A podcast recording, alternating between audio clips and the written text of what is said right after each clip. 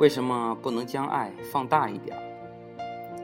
如果你爱万物，万物也必将爱你，这就是魅力。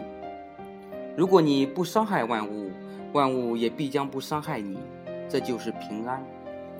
如果你珍惜万物，万物也必将珍惜你，这就是长寿。如果你心怀万物，万物也必将心怀于你，这就是财富。如果你施恩万物，万物也必将施恩于你，这就是幸福。大家好，欢迎收听《凌云之声》微公益栏目，我是主播王潇。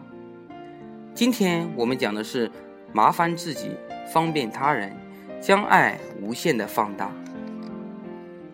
今天的主人翁是我们药店的一名工作十年的老员工，他用心对顾客服务，他视顾客为亲人，他视企业为家，他就是朱静。大家都知道。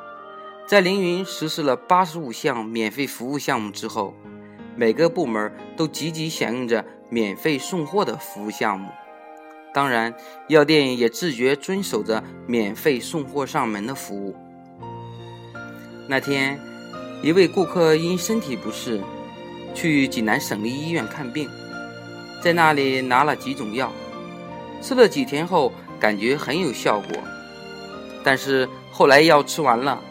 去济南买药太远，很不方便。于是，这位顾客就来到我们的药店，看看有没有这种药。这时正是朱静当班，于是他详细询问了药的名称、规格和厂家之后，发现没有这种药。但是他马上通过各种途径帮助顾客联系，最后联系上了省立医院的一位朋友。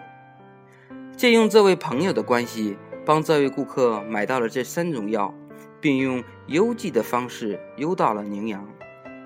等药发过来之后，他马上给这位顾客打电话，但当时顾客正在上班，没有时间来取。热心的朱静询问了顾客的地址之后，就直接把药给顾客送去了。因为当时顾客身上没有现金，只有我们的购物卡，现场因为不能刷卡。而他怕麻烦，把卡拿回来，将卡在 POS 机上刷完，又给这位顾客送回去。这名顾客正是因为这一点点的举动而深受感动。从此之后，这位顾客就成了凌云药店的老顾客，更是成了凌云的老顾客了。也正是他将我们的一根针服务理念做到了极致，正是这一感人的案例，将凌云的爱。传播了出去。是啊，凌云一个一千五百多人的服务型企业，正是因为每一个优秀的员工把我们的名誉打出，我们没有理由不学习他。我们要将自己的爱心放大，让我们的顾客、我们的同事、我们的家人都感受到自己爱的磁场。